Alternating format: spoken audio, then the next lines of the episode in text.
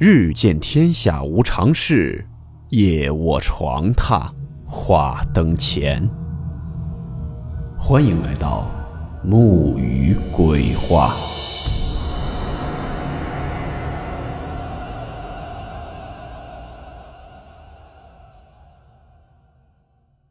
大家好，我是木鱼。今天的故事来自网友老王分享。故事名称。摇椅子。温馨提示：本故事含有未经证实的内容和边缘化知识，部分内容超出普遍认知。如感到太过冲击自己的主观认知，请大家当做故事，理性收听。三室一厅的房子见多了，但是听说过八九十年代三厅一室吗？歌舞厅、游戏厅、录像厅。我们今天这个故事啊，就是围绕着其中的录像厅开始的。时间呢，回到一九九一年冬天。那时候呢，老王还在放寒假，只有十五六岁。他有一个好朋友叫小强，就住在他们家前面一个楼。他俩呢，经常互相打掩护，基本上就是吃过晚饭之后，就会跟父母说去对方家里做功课。然后两个人就出去看录像，一看就是一宿不回家。有一天呢，小强神秘兮兮的就跟他说：“今天晚上欣欣他们家放《武神通》，听说很好看啊。”俩人呢就故技重施。但是呢，你不能说半夜说：“哎，爸妈，我去这个小强他们家了。”这家长肯定是不让的。他俩就是吃过晚饭就出门，也没闲钱干别的，于是就在这街上瞎转悠。有人说：“那咋不先进去呢？先进去，他们钱不够啊，那就到后半夜进去呗。”人家一看说：“这个人要是不多的情况下，就不撵他们走了。就是一部电影的钱，他俩能看到第二天早上。”到了零点左右呢，这大街上就没什么人了，只有零星的几个倒班的，推着自行车聊着天。他俩一看录像厅的门口，好家伙，要搁平时呢，就是各种海报、彩灯闪烁，大肆宣扬。但是呢，那些片都没什么意思。那这会儿呢，这些都撤了，只留下四个大字：“好片连映。”那这就说明是要放狠的了。具体咋狠，各位自己琢磨去吧。两个人呢，一进屋奇了怪了。这屋子里头呢，并没有之前想象的热闹景象，而是空空如也。电视里呢，也放的不是那种狠片而是那种功夫片。放片的呢，就跟他俩说说，你俩要不回去吧？今天呢，咱家让人给点了，放不了了。你们要是愿意看的，就留下来多看一会儿；不愿意看就回家。这没办法，他俩这会儿想走能去哪儿？回家也回不去了。于是就决定留下来。就这么看到了大概凌晨两点左右，俩人呢这也是头顶着头，肩挨着肩，迷迷糊糊的就睡着了。但是呢，始终没有睡死，就能听见这电视里的声音。小王呢，迷迷糊糊的一睁眼睛，发现这小强有点不一样了。倒没多明显，就脑袋没了。他这一下就惊醒了。与此同时呢，小强也醒了。第一件事也是先摸了摸小王的脑袋，说自己做梦了。俩人一对，这梦是一样的。就在这时候，他俩才注意到，这放片的人也不在了。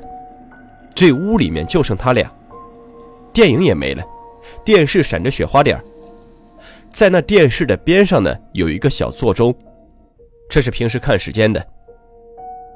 但这会儿呢，俩人刚醒，外加上这个逆光看不清，就眯着个眼睛，抻着个脖子在那瞅时间。突然就在这个时候，第一排中间的那把椅子的椅背处。缓缓升起来一个女人的脸，冲他俩笑，就逗小孩似的，在那躲猫猫似的，就冲他俩猫，然后就哈哈哈的笑。接着呢，就掐着这个椅子背儿，两只手就开始使劲的前后摇。本来就吓人，你再加上这椅子和这地面摩擦这个吱吱的声音，俩人瞬间头皮都麻了。那还能怎么办？就剩下跑了。那会儿呢，他俩虽然不知道几点，但是大街上陆陆续续有这些早餐摊，人家就是和面啊干什么的，开始忙活了。他俩随便就找一个早餐铺进去了，也没心思吃。慢慢的人多了，他俩就跟着人堆里站着。什么时候这太阳真的升起来了，他俩才各自回家。可是打从这儿之后，小王再找小强出去玩，那人家就不出来了。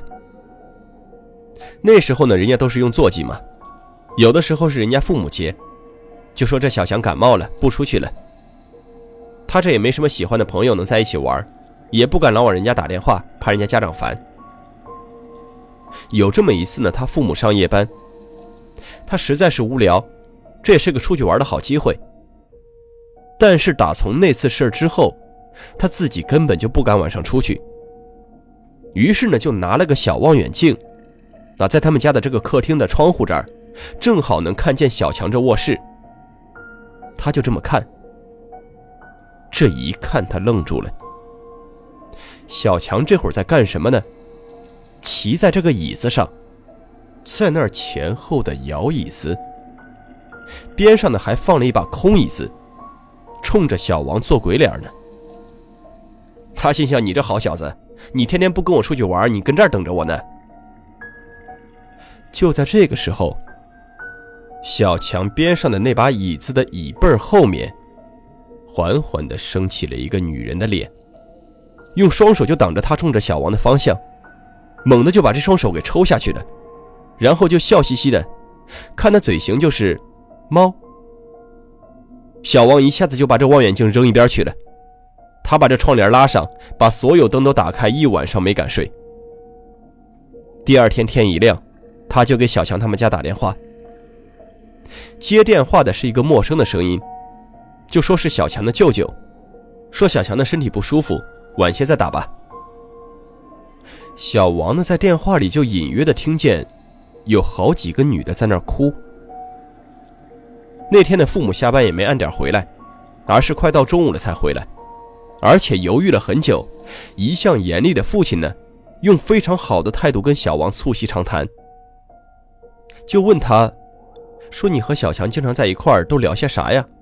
你真没有发现他有啥不对劲的地方？他就说也没啥不对劲啊。后来他才知道，小强在当晚就不在了，而走的时候穿的是一身裙子。